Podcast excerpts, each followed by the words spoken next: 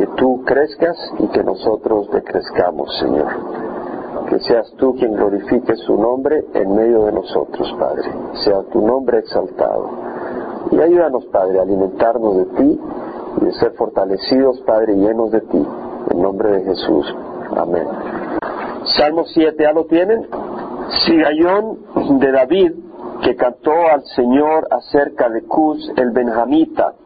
Eh, sigayón es un término hebreo.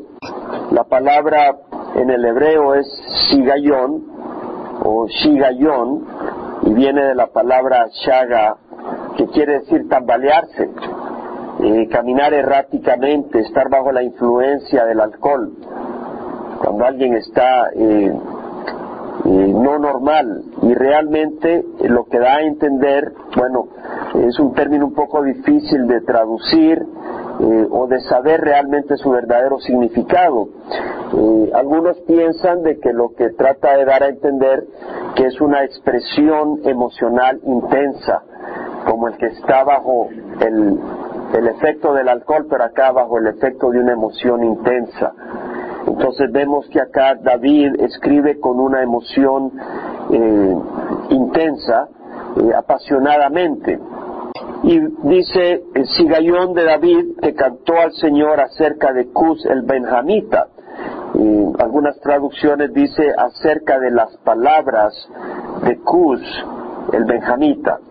Entonces vemos de que David está angustiado por sus enemigos va a levantar esta oración que lo presenta como una eh, canción o una adoración al Señor, una súplica, una, un canto intenso al Señor, eh, afectado por el enemigo, ya sea por sus palabras, sus amenazas o, si, o físicamente por su, por su persecución. Y empieza el versículo 1, oh Jehová, Dios mío, en ti me refugio Sálvame de todos los que me persiguen y líbrame. No sea que alguno desgarre mi alma cual león, despedazándola sin que haya quien me libre. Entonces vemos acá su primer eh, expresión, oh Jehová Dios mío, en ti me refugio. Entonces él está angustiado, pero vemos que él conoce a Dios por nombre, oh Jehová, él sabe el nombre de Dios lo conoce personalmente. A veces en la tradición o en la religión la gente dice Dios mío, pero no conoce a ese Dios. Para ellos Dios es el creador, el que nos ha dado la vida, pero no conocen a Dios, no conocen su voluntad, no conocen su persona, sus características, lo que le agrada, lo que le desagrada. pero David sí lo conocía, dice, oh Jehová, y luego dice, Dios mío, o sea, reconoce que Jehová es Dios, tiene el poder, se está dirigiendo a Dios y luego le habla con intimidad, Dios mío. ¿ah? oh Jehová, Dios mío, en ti me refugio. Entonces vemos de que él empieza su oración o su clamor diciendo que él se refugiaba en Dios.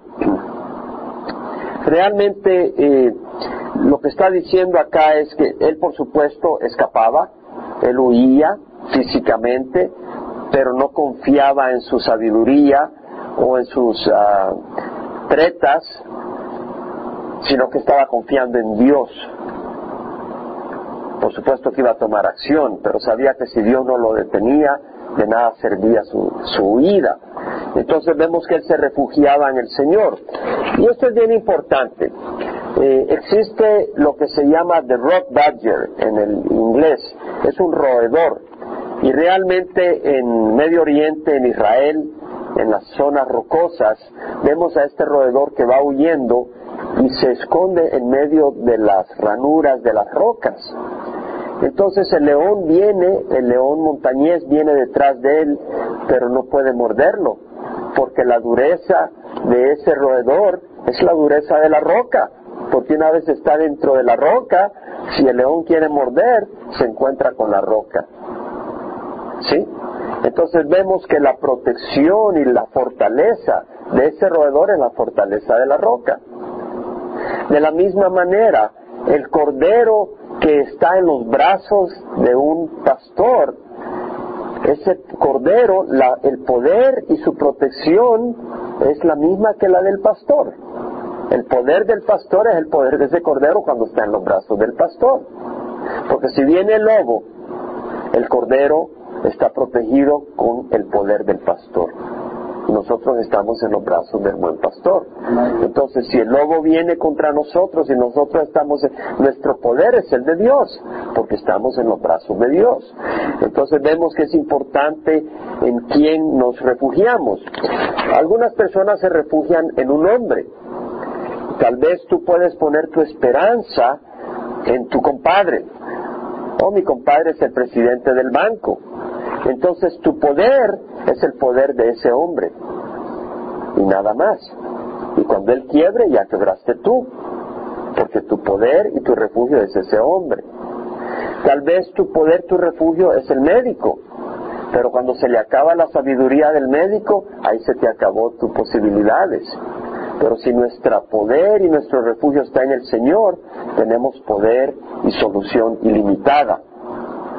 Entonces vemos que es importante en quién nos refugiamos. La palabra refugiar acá es casá, que quiere decir huir como el que huye buscando un refugio, no como el que huye sin, sin, sin ningún plan, pero el que huye buscando refugio, como cuando viene el huracán y tú huyes a un refugio eh, contra el viento, a un sótano de sólido de ladrillo. Ah, la palabra Acá quiere decir confiar también, eh, quiere decir tener esperanza en Dios. Algunas traducciones dice, en ti pongo mi confianza, en vez de decir en ti me refugio. Es equivalente. Tú pones tu confianza en esta silla, por eso te sientas en ella. No te sentarías en ella si no confiarías que te sostendría.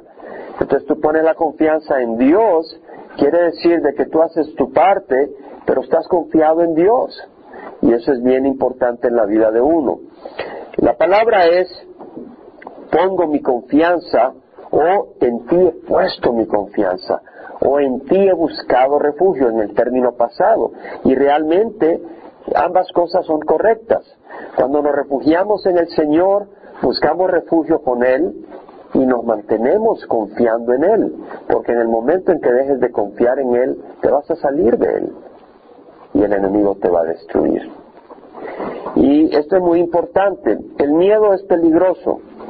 Eh, nosotros debemos de dejar que el Señor nos dé paz en el corazón. Debemos de buscar la paz del Señor. Debemos de buscar el consuelo del Señor. El Señor dijo es necesario que yo me vaya, si no me voy no puedo enviarles el consolador, el Espíritu de verdad. Necesitamos tener consuelo. Si nosotros perdemos consuelo, empezamos a actuar equivocadamente y el enemigo nos destruye. Si nosotros perdemos esperanza, es cuando más fácil nos devora Satanás. De hecho, en África, eh, hay en algunos lugares donde tienen al ganado eh, en una cerca de, malla metálica. Y cuando los leones a veces vienen y deja que el viento va en la dirección del viento que va hacia el ganado y el ganado empieza a hueler al, león y se empieza a poner inquieto y empiezan a ponerse muy inquieto. Y cuando el león empieza a rugir muchas veces el ganado se desespera tanto que trata de huir del león. Pero está cercado, está protegido. Pero al tratar de huir derriban la cerca derriban la, la barrera y salen huyendo. Y es ahí donde el león los destruye. Y eso nos puede pasar a nosotros. Si nosotros buscamos refugio en otra persona, si nosotros ponemos nuestra confianza en otra cosa que no sea el Señor, nos va, a destruir el enemigo. Solo cuando ponemos nuestra confianza en el Señor, el Señor nos puede proteger, porque es ahí donde nos puede proteger. Si no estamos en sus manos, Él no nos va a proteger. Tenemos que estar en sus manos. Él lo ha dejado claro, entonces es muy importante oh Jehová, en, ah, Santiago, es muy importante tener esa fe y esa perseverancia. Santiago 1, versículos 6 al 8, dice, el que duda es como la ola del mar, impulsada por el viento de un lado al otro. No piense tal persona que recibirá cosa alguna del Señor, siendo un hombre de doble ánimo, inestable en todos sus caminos. Entonces vemos que al Señor no le agrada que nosotros estemos dudando. O vamos a confiar en el Señor o no vamos a confiar en el Señor. No quiere decir que vamos a dejar de ser diligentes, pero vamos a poner nuestra confianza en el Señor. Que hay una situación económica difícil, seamos diligentes, pero confiemos en el Señor. Ahora, tú no puedes decir, bueno, me voy a quedar sentado aquí que me vengan a ofrecer trabajo. No, tú tienes que hacer tu parte. Pero el Señor va a ser fiel. El Señor va a proveer. Si no te provee aquí, te va a proveer en otro lugar, a donde Él te quiera tener. Por eso tenemos que estar en contacto con el Señor para saber a dónde nos quiere, pero Él nos va a proveer. Si en algún momento el Señor no te provee en tal lugar, es porque el Señor no te quiere ahí, porque el Señor ha prometido proveernos. Y si no te quiere ahí, te lo va a mostrar no proveyéndote en ese lugar. Pero si Él te quiere ahí, Él te va a proveer, porque Él tiene un plan para tu vida. Entonces vemos que dice eh, en Isaías al de firme propósito, capítulo 26, versículos 3 y 4, al de firme propósito guardarás en perfecta paz porque en ti confía. Al de firme propósito, al que esté diciendo, yo me propongo confiar en el Señor, yo me propongo quedarme en esta roca, yo me propongo estar en los brazos del buen pastor.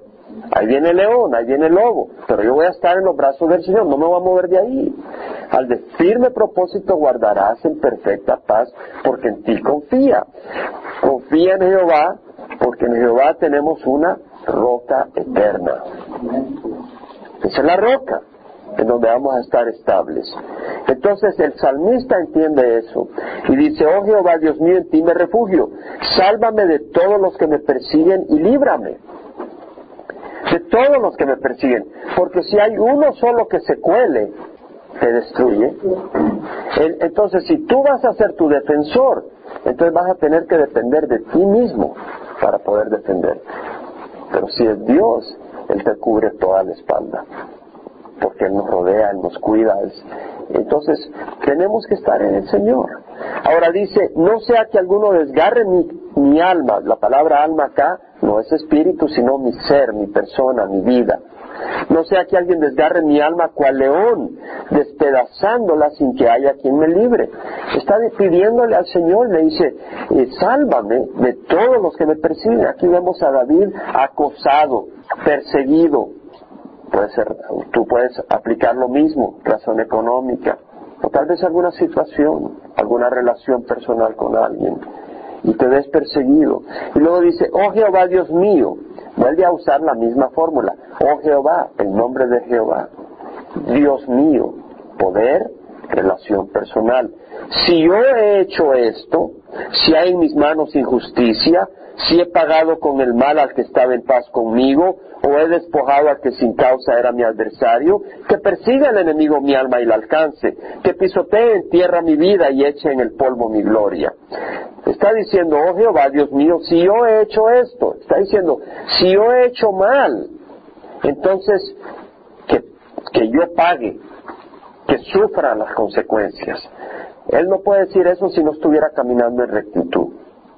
Pero él sabe en su conciencia que él está caminando en rectitud. Y por eso dice, Dios mío, si yo he hecho esto, ¿qué? Si hay en mis manos injusticia. ¿Ah? Es decir, si hay en mis manos injusticia, él dice, que me vengan todos los males.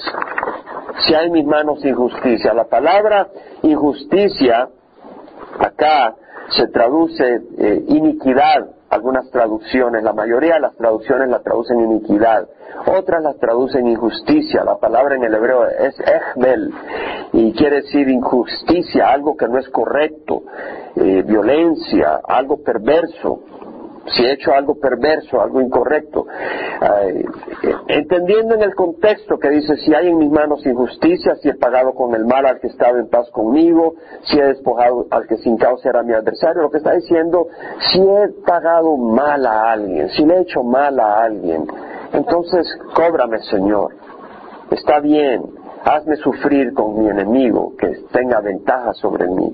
Si es que lo he hecho, pero él tiene su conciencia tranquila.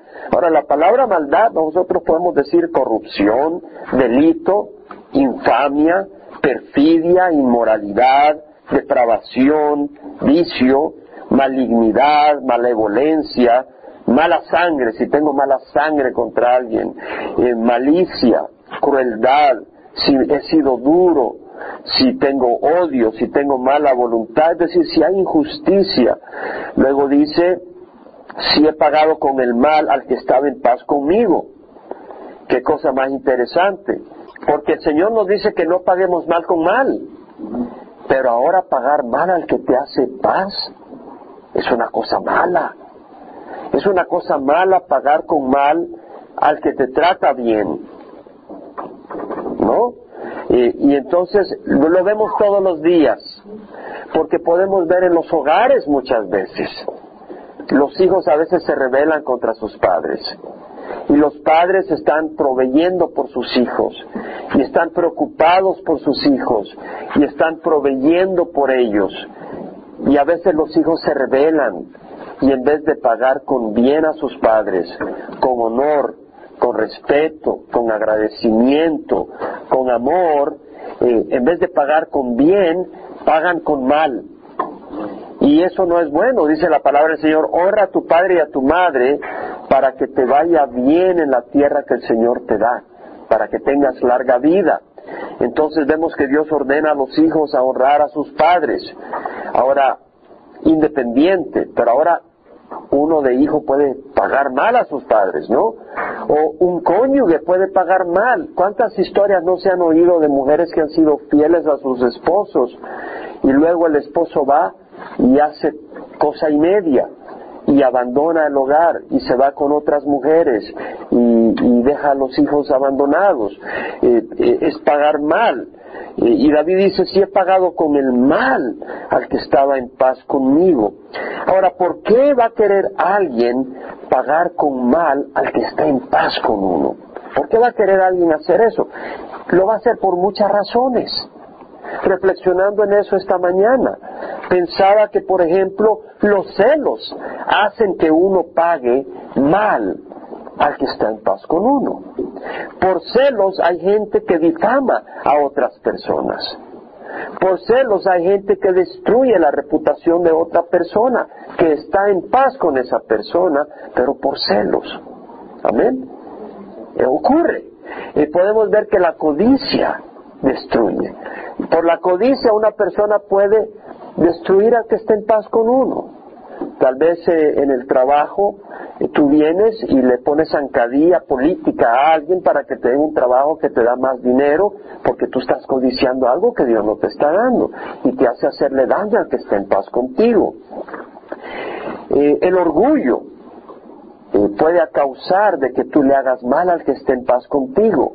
El orgullo te puede hacer que tú te sientas más que otros y si no te honran como tú esperas, si no te tratan como tú quieres que te traten por encima de los demás, tú vienes y empiezas a aplastar a esas personas inocentes.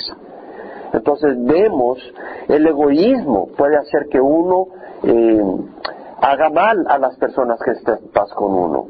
Por egoísmo eh, hay personas, a veces he, oído de casos a cada rato de maestros de música o de deporte y que vienen y enseñan a las jovencitas y de repente resulta que terminan abusando sexualmente de las jovencitas. Sé de casos personalmente y de la devastación que trae a las niñas y a los hogares. Y vemos que alguien que hace daño al que está en paz ¿verdad? O dice, o si he despojado al que sin causa era mi adversario. Esa traducción no es mi favorita. Estuve viendo eh, varios textos y creo que el texto más apropiado es si he despojado sin causa a mi adversario. Si he despojado sin causa a mi adversario. He hecho un análisis de varias traducciones, etcétera, y creo que esa es la traducción más correcta si he despojado sin causa a mi adversario, es decir, si al es mi adversario, yo he venido y, lo he dejado en el aire, lo he dejado barrido, simplemente porque sí, sin ninguna razón, solo porque es mi adversario. Ahora el Señor nos enseña no solo a no despojar a nuestro adversario sin causa, nos enseña a amar a nuestro adversario. Y dice, habéis oído Amarás a tu prójimo y odiarás a vuestro enemigo. Pero yo os digo, amad a vuestro enemigo y orad para, que, para los que os persiguen, para que seas hijo de vuestro Padre que está en los cielos. Este es Mateo, capítulo 5. Porque Él hace salir el sol, su sol, sobre malos y buenos y hace llover sobre justos e injustos, ¿verdad? Entonces vemos que el Señor, y luego dice, ser perfectos como vuestro Padre Celestial es perfecto, porque si saludáis solo a vuestros hermanos, ¿qué más hacéis? ¿No hacen lo mismo los gentiles? Y si amáis eh, a los que os aman, ¿qué diferencia hacen? Los, los eh, cobradores de impuestos hacen lo mismo. Es decir, los que hacen maldad hacen lo mismo, aman a los que le aman a ellos el Señor dice, no, hay que ser perfecto como vuestro Padre Celestial es perfecto. El Señor nos dice que aquellas personas que tal vez nos ofenden, aquellas personas que nos hieren, que no les paguemos mal por mal. Pero acá dice David, eh, eh, si he despojado sin causa a mi adversario. Ahora, interesante, cuidado de hacernos adversarios. Hay adversarios, como dice el dicho, no soy monedita de oro para caerle bien a todo. ¿Se puede en ese dicho? Y hay personas que les vamos a caer pesado aunque le pongas perfume, aunque te bañes siete veces y te pongas la ropa que tú creas que le va a agradar. Le vas a caer mal. Es cuestión de personalidad o razón espiritual, lo que sea. Pero no busquemos hacernos adversarios tampoco. ¿Cierto? A veces como que tenemos la tendencia, o hay personas que tienen la tendencia de buscar enemigos andan en el negocio de buscarse enemigos. Y en 1 Tesalonicenses 4:11 Pablo dice, tengáis por vuestra ambición llevar una vida tranquila y os ocupéis en vuestros propios asuntos y trabajéis con vuestras manos tal como os hemos mandado. Ocupaos en vuestros propios asuntos. Si andas de metido en los asuntos de otra persona, te vas a meter en problemas y te vas a crear enemigos. En primera de Pedro 4:15 dice que de ninguna manera sufre alguno de vosotros como homicida o ladrón o malhechor o por entrometido. Es decir, tengamos cuidado de meternos en la vida de otras personas. Eso no quiere decir de ignorar la necesidad de otras personas, pero ten cuidado de meterte en los problemas de otro para simplemente andar en chambres y para simplemente ejercer arrogancia y determinar cómo otros deben de vivir sus vidas. Tú no eres Dios de ellos. Tú no eres juez de ellos y cuando empiezas a juzgar a tu hermano te pones encima de la ley. Te has hecho juez de la ley en vez de ser persona obediente de la ley, dice Santiago. Entonces vemos esta enseñanza. Ahora dice, levántate, oh Jehová, en tu ira, álzate contra la furia de mis adversarios y despiértate en favor mío. Interesante, le está dando órdenes a Dios. Levántate, oh Jehová, en tu ira. No le dice, Padre Santo, ¿por qué no te levantas? No, no. Levántate, oh Jehová, en tu ira. Álzate contra la furia de mis adversarios. Despiértate como que si Dios estuviera dormido. Despiértate mi favor. Aquí vemos la relación de un hijo con su padre. Porque un hijo, si le dice a su mamá, mamá, dame leche, tengo sed, tengo hambre. Y la mamá le dice, no me hablas así. Si es su hijo, ¿no? Es su hijo. Vas y le das leche. Y, y, lo mismo, eh, si el, niño viene a papá, papá, dame un dólar. ¿Para qué, hijo? Para comer, quiero comer una golosina. Ah, pues toma, dale al dólar. El hijo viene, por supuesto que entiendes cuando lo hacen con respeto, ¿no? No malcriado, pero existe esa petición. Y esa es la intimidad que tiene David con Dios. Esa es la intimidad que debemos de tener con el Señor, no aquellas fórmulas. Señor altísimo de la tercer cielo, que habitas entre los querubines, y tú sabes, Señor, que tú eres santo y perfecto y que yo soy malvado, y Padre, tengo hambre, bueno, no tienes que venir con todas las fórmulas. Ahora tú sabes que Dios es santo y puedes en, un espíritu eh, de adoración decir tú eres santo, pero no como una fórmula para pedir algo. sino porque reconoces quién es Él. Entonces dice, levántate, oh Jehová, en tu ira. Álzate, es decir, en tu ira, en otras palabras, está diciendo, Señor, tú ves lo que me están haciendo. Tú estás enojado como un papá se enoja si le hacen algo a tu hijo.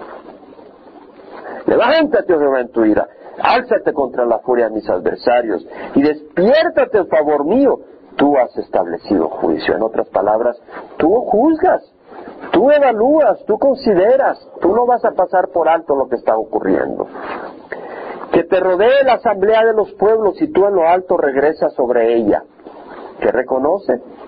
A que a Dios le corresponde juzgar los pueblos. El Señor juzga a los pueblos. Júzgame, oh Jehová, conforme a mi justicia y a la integridad que hay en mí. Ahora, David era pecador como todos nosotros, pero no andaba en el lodo. El que se cae se levanta cuando es hijo de Dios.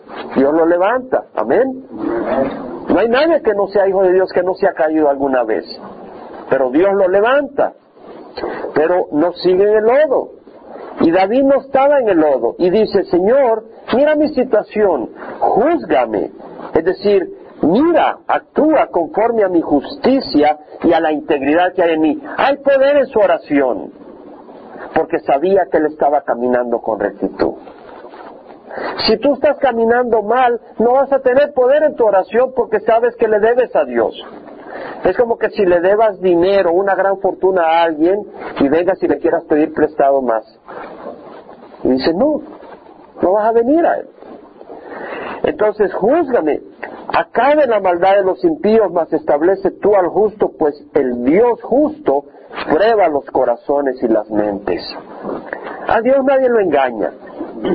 Y Él tiene paz en su corazón y dice, Dios, tú conoces mi corazón, tú conoces mi mente, tú sabes mi justicia y mi integridad.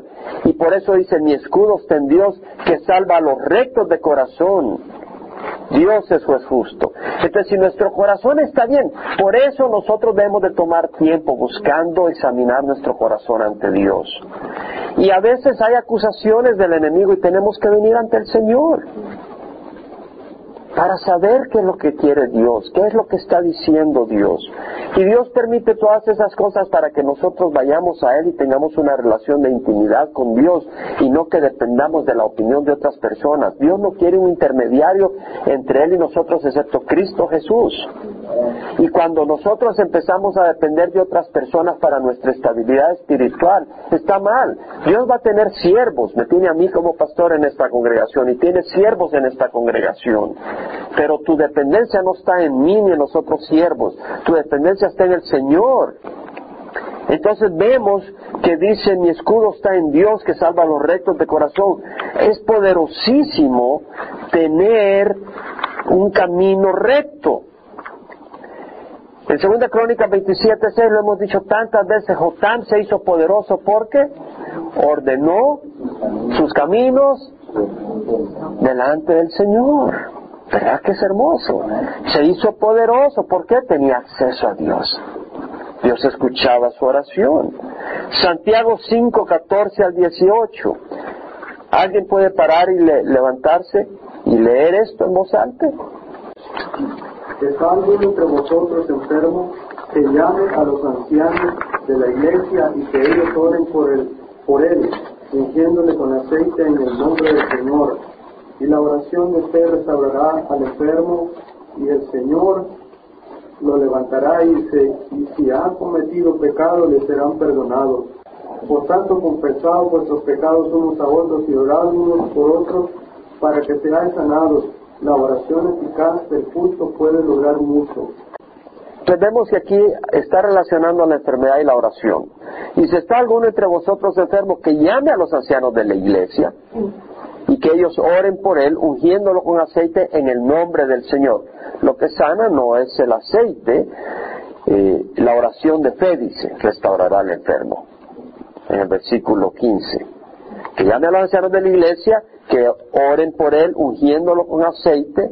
En el nombre del Señor, el aceite representa el Espíritu Santo, pero es en el nombre del Señor, es decir, en el poder del Señor, de acuerdo a la voluntad del Señor, y la oración de fe restaurará al enfermo, y el Señor lo levantará.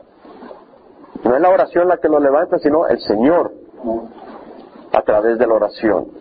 Y si ha cometido pecados, le serán perdonados. Está relacionando la posibilidad de que hay casos en que Dios trae enfermedad por que hay pecado.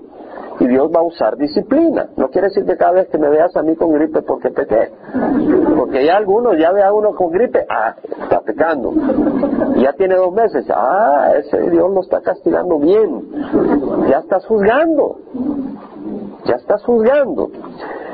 Y dice, y la oración de fe restaurará al enfermo y el Señor lo levantará y si ha cometido pecados le serán perdonados. Por tanto, confesaos vuestros pecados unos a otros. Es decir, no quiere decir que va a venir y sacar todos los trapos al sol en medio de todo el mundo. Pero lo que quiere decir es que si le ofendiste a tu hermano, ven y le perdóname. Y así. También no andes arrogante, sino que reconoce que somos egoístas, que fallamos, que a veces codiciamos. ¿Quién puede decir amén? Ahí estamos. Entonces vemos que luego dice, la oración eficaz del justo puede lograr mucho. La oración eficaz del justo. La oración de David estaba caminando en rectitud. Elías era un hombre de pasiones semejantes a la nuestra. ¿Qué quiere decir? Se enojaba, se desesperaba, se frustraba. Pero oró fervientemente para que no lloviera y no llovió sobre la tierra por tres años, seis meses. Y oró otra vez y el cielo dio lluvia y la tierra produjo su fruto. ¿Por qué? Porque no, fuera, no fue un hombre arrastrado por sus pasiones, sino que fue un hombre guiado por el Señor. Fue un hombre justo. Entonces, sí, era un hombre de pasiones como las nuestras, y nosotros tenemos eh, pasiones, de, inclinaciones. La cuestión es, ¿somos esclavos de las pasiones o somos siervos de Jesucristo? Ahí está la diferencia. Entonces dice el salmista en otros salmos, si observo iniquidad en mi corazón, el Señor no me escuchará. Tenemos el poder de la oración de un hombre justo, o de una mujer justa. Lo dice el versículo 11, Dios es juez justo y un Dios que se indigna cada día contra el impío. Se indigna, la palabra indignar acá es se, se ofende, se enoja. Cada día. No, no podemos andar en iniquidades. Y si el impío no se arrepiente, él afilará su espada, tensado y preparado está su arco. Preparado también sus armas de muerte, hace de sus flechas saetas ardientes. Aquí vemos que cuando tú haces iniquidad, cuando tú caminas en, en, desafiando a Dios y caminando en maldad, te has puesto enemigo de Dios. He aquí con la maldad sufre dolores. La palabra sufre dolores, él sufre dolores de parto. Está hablando del, del inicuo, no está hablando de Dios. Sino que el inicuo es como que está embarazado, embarazada, pero lo que lleva en el vientre es la maldad. Eso es lo que quiere decir acá. He aquí con la maldad sufre dolores, sufre dolores de parto. Es decir, el hombre inicuo, la mujer inicuo es como una mujer embarazada que lleva maldad en su vientre y concibe la iniquidad, ha concebido y lo que ha concebido no es un bebé, sino lo que hay en su vientre, la criatura que ha concebido en su vientre es iniquidad y da a luz. Y la palabra que sigue es engaño o falsedad. Entonces vemos que el inicuo eh, está abrigando maldad. Por eso nosotros necesitamos la palabra del Señor todo el tiempo. Porque es como cuando sale esa hierba y le echas ese herbicida para que no aparezca por todo lado, ¿no? Entonces la palabra del Señor es un herbicida contra la hierba que tira Satanás en nuestras vidas. Necesitamos la palabra del Señor. La palabra del Señor la necesitamos constantemente. Y luego dice, ha acabado una fosa y la ha ahondado.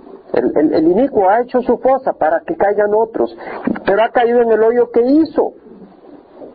Él hizo algo, él hizo una trampa, él hizo maldad para otros, pero él va a caer ahí, tarde o temprano. No creas que tú puedes caminar, puede que tome tiempo, pero tarde o temprano caerás. Su iniquidad volverá sobre su cabeza y su violencia descenderá sobre su coronilla.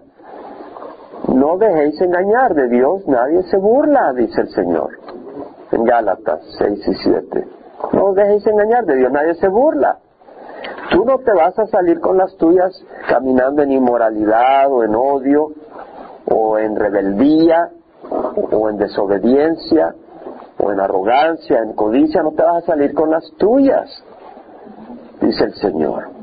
Entonces vemos que acá el salmista agradece a Dios. Él está caminando en rectitud y dice, daré gracias a Jehová conforme a su rectitud, a su justicia, a su equidad. Él es justo con todos, Él es recto. Y cantaré alabanzas al nombre de Jehová, el Altísimo. Jehová, Elión, el Dios altísimo, no hay Dios más alto. Él es altísimo. Entonces él, él le agradece. Entonces vemos que el salmista se refugia en el Señor. Amén.